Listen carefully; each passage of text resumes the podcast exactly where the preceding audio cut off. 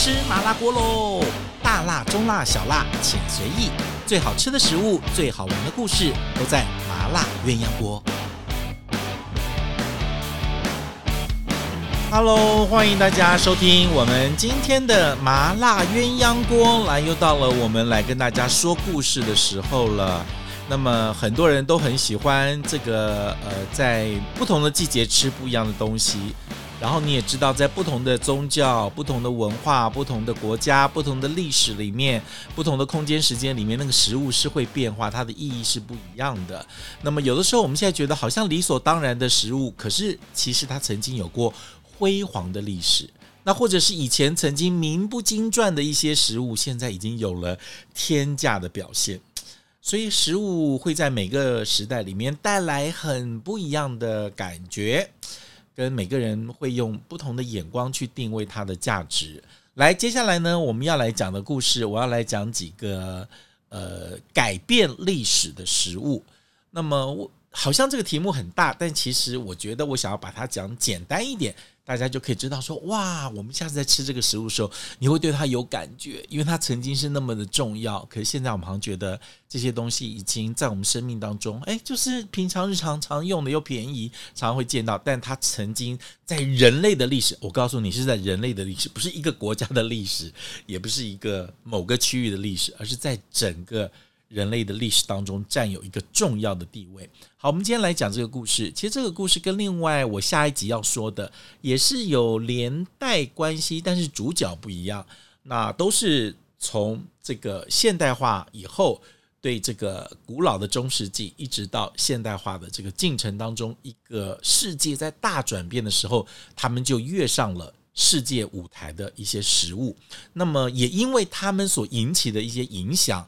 造成了整个人类社会跟许多国家之间的天翻地覆的这样一个变化。那这种变化是你想不到的。举例来说，现在大家觉得，哎呀，我们这个现在大家买东西很方便，对不对？有人制造，有人生生产，然后有人销售，然后我买了东西，我就享受了这些。然后呢，你想要创业，成立一家公司，你想要投资，就去买股票，好像这些商业行为啊。在现在的现代社会里面，好像是理所当然的。可是，在十六世纪以前，这些都是不存在的。也就是说，它也才大概就三百多年、四百年的历史。但到底是什么东西造成了这种商业化社会的一个大量的巨大的转变呢？我们就要讲到食物了。诶，这两个食材其实算是好几种食材，但我只想讲它比较重要的两个，那就是香料里面的。这个胡椒跟豆蔻，好，这两个呃香料里面，在以前是非常非常贵的。中世纪这个时候，那么这两个食物，这两个香料，小小的东西，胡椒粒那么小，豆蔻稍微大一点点，可能要磨成粉才能用。好，这些东西曾经是非常昂贵的香料。那它是产在呃整个亚洲地区啊，或者是印度啊，这个中呃中东这个地方。然后，当然还有包括了东南亚、亚洲这个地方产的特别多。那么欧洲是没有的，所以你看啊，在早期中世纪那个时候，主掌了整个全世界呃这个世界舞台的那些欧洲的强权，他们把食物是当成，你看，虽然不是他们生产，可是他们却有一个非常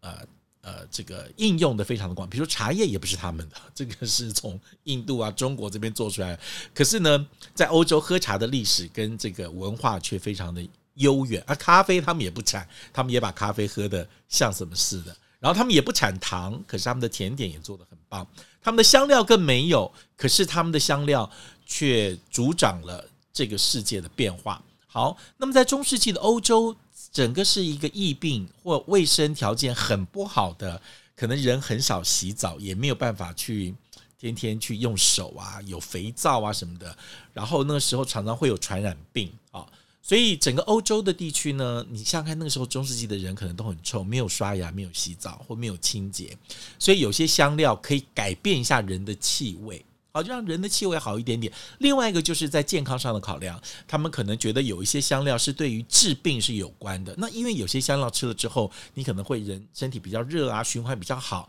或容易出汗，可能病就好了。所以其实有的时候，到底是不是因为那香料让你的这个病就变好？嗯嗯，很难讲。反正那个时候他们就认为很多的，包括像胡椒、像豆蔻这些香料，其实是对于健康治病是有用的，所以东西非常非常的贵。好，那么这些香料呢，在当时的欧洲的国家里面，就很多国家就是穷尽他们一切的力量到这个东方来找这个香料。那那个香料拿到自己的国家去卖，会非常非常贵。比如说，本来十块钱一包的，回去可能卖四十块、五十块。那而且这个是扣除掉所有的成本，所以他们可以赚到四倍到五倍的这样一个价价差。所以他们可能派船舰到东方来，可能有的时候船会坏嘛，会要修嘛，要请佣请佣兵啊，还有遇到海盗啦，还有折损啦，还有这个长时间的航行，什么几个月。一年两年的航行才搬回这么多香料，所以他们就会卖很贵。那当时呢，有最多这样的一个香料的是威尼斯的商人。好，但威尼斯的商人拿到了这些香料呢，在欧洲这些贵族里面去卖，我告诉你，他们可以赚到非常多的钱。所以呢，那时候欧洲的整个贵族，不管是西班牙、葡萄牙、英国这些，都是来跟威尼斯的商人来买这些香料。好，也因为这个香料真的是物以稀为贵，然后又是他们觉得哇，我要用我这么多的财产去换一点点的豆蔻，一点点的胡椒，好像觉得划不来，所以这些国家就觉得这边会有巨大的利益。那包括了葡萄牙、西班牙这些国家，就开始有一些很有名的航海家开始就是开船到这个东方来找这个香料。那你知道哦，他们有些季风的问题、海流的问题、航海技术的问题，还有方向的问题，还有储存的问题，就是我到底要多少人准备多少食物，才能够在海上漂流这么久，要度过那个季风，刚好台风来的时候，所以那些都是一个非常难得的经验。所以那时候航海家、他们的冒险家，比如说像什么麦哲伦啊、哥伦布啊，这些人其实是有非常高的地位的，因为他们为人类的历史那个旅行的。时间跟在海上航行的部分，就创造了非常多的可能性。好，那么当时呢，为了不想要让威尼斯的商人赚这么多，所以几个国家就开始发展他们的海海上的航权。好，海上的航权。那当时呢，呃，这个这个呃呃，西班牙跟葡萄牙算是在这个地方是呃，应该比英国还要好一点点。刚开始的时候，所以他们能力是很强的。但是当时的欧洲的贵族彼此之间有联姻哈，所以他们几几个国家之间的这个关系是很很紧密的。所以当时呢，这个呃这个西班牙呃跟葡萄牙两个关系非非常的好，因为他们贵族之间的联姻，就让他们可以联手，可以呃去探险，然后去可以得到更多的这个香料。好，那么当时又要讲到说西班牙。好，他们虽然是拥有荷兰这个地方，哈，那荷兰这个地方当时因为宗教跟西班牙有一点不呃不一致，比如西班牙它是天主教，然后在比利时荷兰这个地方比较多新教，所以当时有些宗教上的冲突，所以有些有钱人哦是新教，他们就通通躲到了荷兰这个地方去。好，记住了，当时在西班牙的领地属地里面，荷兰是很有钱的，因为那边贵族很多，很有钱。可是他们的宗教跟他们的西班牙的国王这边的宗教是不一样的，所以常常会有一些宗教上的冲突啊、战争啊跟什么的。好，这个时候呢，那么荷兰就想说，我要脱离这个帝国的高压统治，跟收的税很多嘛，因为我这边有钱人很多，所以我这边吃的香料、吃什么东西都要跟西班牙这边买，所以他这个地方就觉得说，哎，我们要开始反抗，因为我们交的税太多了。所以当时的荷兰的运，这个一开始的独立运动，其实基本上就是因为这些要买香料。然后要买很多东西，他要付很高的税，所以这些荷兰人就想要独立。好，那么荷兰的独立史跟另外一家公司息息相关。来喽，当时荷兰说：“哎，我们要自己派人，我们要自己啊，那那些贵族，我们要自己买船，请船员，然后花钱，然后去到到亚洲找香料。我再也不要依靠这些威尼斯商人。”也不要依靠这些啊呃葡萄牙跟西班牙了，我要自己来干这回事。好，来喽，这一群人很有钱啦，荷兰的贵族很有钱，他拿得出钱呐、可是他们没有技术。好，那就怎么办呢？所谓的技术是什么？就是这些葡萄牙的船队跟西班牙船队，他们都有一些气候的资料、路线的资料，还有季风的资料，然后还有一些，比如说有些呃海里面会有哪里有暗礁啊什么的，你知道会，要不然就沉船撞到了，所以要避开什么季节，一定要到那个地方去，就可以避开那个风的路线，然后要怎么走，绕过好望角，怎么怎么好，这些资料是专门的知识，这个时候都掌握在葡萄牙人。跟西班牙的手上，荷兰人是没有的，所以他们即使有钱也没有办法做。所以当时呢，荷兰人呢，他们就用了一个小 paper，他们就派了一对兄弟啊，跑到葡萄牙这个地方去当商业间谍。我告诉你，这个也是当时一个非常有名的商业间谍案子，在世界上很少见的。他们就去船公司里面去偷这个资料，偷这些航海的技术跟资料。他们假装是一般的商人，哈。那么这对兄弟呢，因为被抓到了，东风事东窗事发，行迹败露啊，反正他们就是被抓了，被抓着关了之后，后来又放出来，可他们手上已经有这些资料了，所以呢，这对兄弟呢也就为荷兰的这些公司立下了汗马功劳。好，这个时候荷兰的很多的公司就开始成立船队，有这个自己的船，然后自己的这个佣兵，然后。出钱，然后去去去到这个到海上去去找这些香料。好，所以你知道最早的时候啊，在那个时候大概有有十几家啊十家的公司，我看到资料是十家公司。哈，所以他们最早最早第一批第一批出去还没有成立那么多公司的时候，只有一家公司的时候，叫做远征公司。哈。那这个远征公司当时因为这对兄弟拿到了资料，让这个远征公司就开始招募选手，水手开始出出发。那时候是一五九五年的时候，所以他们这个时候出了四艘船，好，四艘船两百多个人，水水手出去，大概两年的时间回来。那当然，他们在亚洲发生了很多事情啦，跟当地人打架啦、吵架啦、议价不成啦，然后这边不买，我到那边去买，反正那边的故事很多，你就不要听了。反正这些人就成立一个远征公司，然后你就记住，两年的时间，他们出了两百多个人，结果呢，回来只剩下八十几个人，就死的死，逃的逃，反正就打仗也死了，然后一艘船也沉了，反正还有船长死了，反正出了很多事情。好，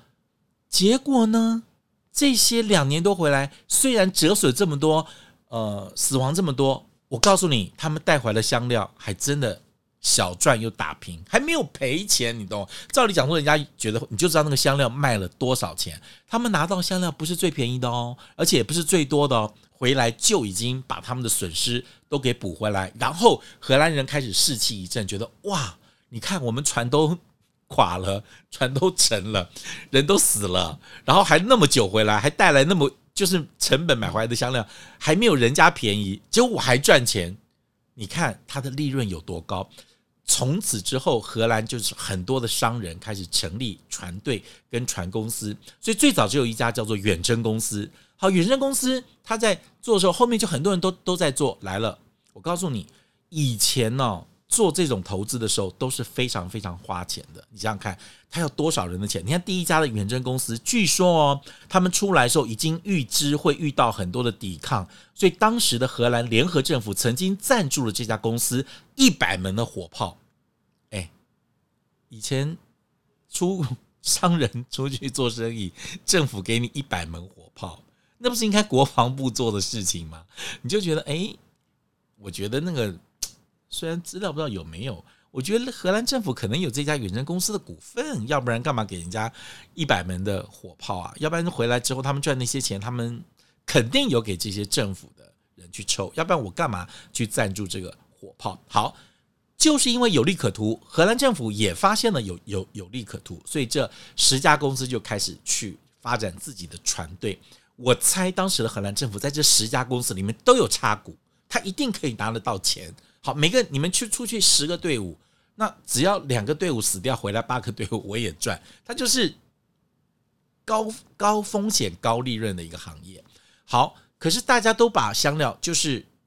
那两年之后，十个公司成立，大家都去找香料回来，同时卖。我请问你，你也有，我也有啊，我们走的时间又一样，我们的路线也一样，我们回来时间也一样，一样去卖。请问这个时候是不是大家就会削价竞争？所以就变得说，这个十这十家公司彼此互相竞争，好像市场的这个利润上就变小了。好，来了，这个就是一个重大的转折，影响了整个世界的商业舞台。就是因为他们要买卖香料，这十家公司最后说好，那这样子好了，我们来垄断市场，他们就成立了一家联合公司，就叫做荷兰东印度公司。荷兰东印度公司就就把这十家的远洋贸易公司集合成一家公司，这个就是一个呃，当时的社会来讲，可以说是非常重要的一个公司，它是成立了唯一。也是全世界第一家的跨国公司，好，跨国公司。然后呢，也因为他们需要的钱跟投资非常的多，我们一个人投资肯定风险很高，所以为了要分散投资呢，他们就开始募股。就是我发行股份，让大家都来当股东。诶，每个人算一算，说，诶，我也投资这个一百块可以赚多少钱？我可以投资多少钱赚多少钱？他们就很多贵族就愿意丢钱过来。那你叫我一个人出一百万，我出不了；出一千块我可以。所以呢，这家公司荷兰东印度公司就是成为历史上只是为了要来亚洲买东西而成立的一个政府的特许公司。成立的时间是在一六零二年。好，一一一六零二年，它成立大概有两百多年。好，也因为这个是世界上的第一个跨国公司，它也是世界上的第一个股份有限公司。哎，因为大家都去买股票，都是做股东了，所以这个股票就变成有有价的，在市场上大家可以拿来交易跟买卖。那这个就是整个现代化资本主义的开始。注意哦。是现代化资，你现在在每个国家都有股票市场，都有上市的股票，尤其是这个纽约啦、大陆啦、台湾各个地方、香港都有什么各个日本都有很规模很大的股票市场，这个都完全源自于荷兰的荷兰东印度公司。那这家公司，请记得，它是一个政府授权的私人公司，虽然它叫私人公司，可是政府有插股，因为它是政府的。特许公司，这家公司非常非常不一样，它只是要来买买香料哦，只是到东方来买香料，政府愿意花这么多的钱去允许它成立，所以世界上第一个的证券交易所其实也是在阿姆斯特丹成立的。你就知道，你不要小看荷兰阿姆斯特丹这个小地方，他们也因为一个荷兰东印度公司对整个世界的改变，创造了资本主义这样的一个运作模式。可以说是对世界的影响非常非常的大。好，接下来呢，这这个股这个公司哦，我跟你讲，这个真厉害。你知道这个公司不只是可以从政府这边拿到赞助哦，他们还有政府的授权哦。这个你现在想想也是非常不可思议的。我这边拿到的资料看到显示哈，政府特许这一家公司去。出海航行去买香料，应该是抢啦，几乎是用抢的啦，因为你要船坚炮利，也要有人，然后有勇士，然后才能去去做这个，那钱都不都不少。好，这家公司呢，荷兰政府有入股，据说当时的入股也才价值两万五千荷兰盾，我是不知道多少钱了，哈，随便了，资料这样写。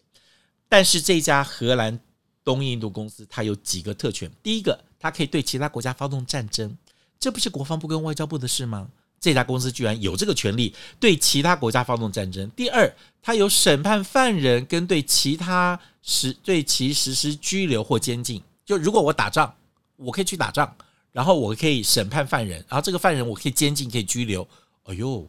这个是司法在做的事情，这家公司也可以做。好，第三，这家私人公司也可以跟国家去合议跟谈判。我可以去签约的，而且签什么约政府都不管的，你就知道当时有多黑，政商关系有多好。现在的政商勾结算什么？你知道以前的那个政商勾结才叫政商勾结，他不但可以发动对其他国家战争，还可以去审判犯人，还可以跟其他国家去谈判。第四个，这家公司可以自行发行货币，自行发行，听清楚，发行货币，自己做银行，自己印钱，说我要印一个钱叫做荷兰东印度公司的钞票。哎呦，好厉害哦！第四个是这个，第五个，它可以建立殖民地的要塞。你看，光这几个权利，你就知道这家公司就是一个荷兰政府在后面去做的一个一个一个一个呃后台，他才能够做这些事情。这真的是非常非常不不得了。所以各位，很多人都说：“哎呀，我们台湾，我们澎湖曾经被荷兰人占据。”对不对？我们曾经有被荷兰人占据过，待会我来讲一下哈。然后最早是澎湖，澎湖完了之后是台湾，因为澎湖后来被明朝给拿回去了，所以当时呢，呃，明朝在台湾这边还没有很大的势力，所以荷兰人就到了台南这个地方建立他的要要塞。可是告诉你，那不是荷兰政府，当时占据澎湖、占据台湾的那个单位叫做荷兰东印度公司。其实来这里的都是那一家公司，所以我们其实是被一家私人公司有股份发行、有上市公司给占领，因为他们有佣兵啦，很有钱呐，又有又有炮弹，又有军人呐、士兵呐，所以这家公司是可以无所不能，还可以签约割地赔款的。好，这个就是当时台湾被这些呃这个。被这家公司给占领的这个过过程，到了一六六九年，你看它一六零二年成立哦，大概也才经过了差不多半个多世纪，呃五六十年的时间。这家公司在世界上已经成为最富有的私人公司，它拥有超过一百五十艘的商船，它有四十艘的战舰。记住哦，这个商船传说旁边是有战舰在旁边，军人、火炮、枪在这个地方护卫着的，所以它有四十艘的战舰。有两万名的员工跟一万名的佣兵的军队，它的获利惊人。刚才我问过了，它的股息当时超过百分之五十，股息哦，不是股利哦，股息超过百分之五十，就是它的股股价这么高，这个这个配配的利利利息算下来，股息百分之五十。现在我们的股票有百分之五以上，大家谢天谢地的。哦，十十一呃极高了。以前的股息是百分之四十，你就知道有多少有钱人要来做这个生意。好，所以呢，这个就是因为赚了这么多，可以有钱还是还是这个叫什么？呃呃，叫做不满足。好，贪得无厌，他们还是希望能够不断的再提高利息，再提高利息，赚很多，就最后就是压垮了这家公司，就压垮这家公司。好。所以呢，这个好像他已经呃改变了世界，可是也因为这些人的贪婪，大概就让这个公司大概运作呃将近将近两百年的时间，它也就垮了。也因为当时后来呃整个国家在打仗，然后呃这边的贵族对于亚洲的物资跟这些香料的需求大幅度的降低。所以他又养了这么大的军人、跟商人、跟船员的团队，所以他其实花费很高，赚的也很少。所以后面这家公司因为营运不善的时候，大概就关门啊，关门大吉了。看一下，关门大吉是一七九九年，一六零二年，所以他们大概有一百九十多年，所以将近两百年的历史啊。所以呢，这家公司其实在世界上算是很有名的一个。私人公司哦，私人公司，所以呢，各位，呃，你看他可以来占领我们的这个台湾，可以占领澎湖，然后还可以跟别人去打仗，然后可以监禁犯人，还可以发行自己的货币。这家荷兰东印度公司，你知道吗？他只是为了要到亚洲 来买胡椒，以前的胡椒很贵，以前豆蔻很贵，回去能够赚钱，嗯。所以各位，现在如果你有买股票赚到钱，或者是成立公司赚到钱，或者是做跨国的事业赚到钱，你都要谢谢茶跟谢谢豆蔻这些香料，因为他们被欧洲人喜欢，所以他们这些人不惜投资巨款来成立一家公司，发行股票，然后甚至派了最好的探险家军队。跟所有的这个人员，几十艘的呃船战舰到亚洲来来拿这些呃去交易，可能有些是抢的啦，不一定是。我觉得他交易有时候是说着好听，就把你打一顿，就把你的香料给抢走了啊！所以呢，你知道这些食物哦，现在看起来好像不怎么样，可是当时却可以改变这个世界，让这个世界变得现代化。所以现在所有的。资本主义者就是资本主义的运作方式，因此而获利的、而致富的人，其实都要谢谢当时在亚洲这一些丰富的香料，因为被欧洲人觊觎，所以他们要分散风险，就成立了一个跨国公司，大家做股东，然后才有足够的钱出海打仗。去拿到他们要的香料，回到自己的国家去获得暴利。那么也因为这样，也建立了整个现代资本主义的一个基础，大概就是十七世纪的时候。所以算算离现在三百多年、四百年的时间，呃，你不要就不要小看，下次看到胡椒、看到豆蔻，不要说你就这么小一点点、小一点点。我告诉你，他们这两个这几种香料了，那时候当然最贵的是这两种香料，因为他们都觉得。是好吃的，也是很很贵、很珍、很珍贵的。所以，因为这些香料而改变了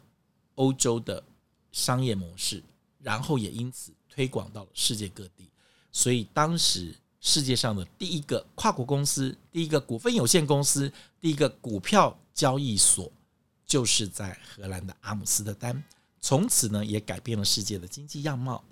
下次你在吃东西的时候，不要小看胡椒，不要小看这些香料喽。好，我们今天故事说到这个地方，下次希望你在想到香料的时候，知道曾经经过这么一个轰动的，来从中世纪跨入到十六、十七世纪的变动的欧洲所造成的世界的翻转，那是非同小可的改变，所以它就是改变。世界历史的食物，好，谢谢大家收听。如果你喜欢我们今天的节目的话，请你记得按赞，也跟我们分享，同时要记得订阅，还要给我五颗星哦。跟大家说再见了，拜拜。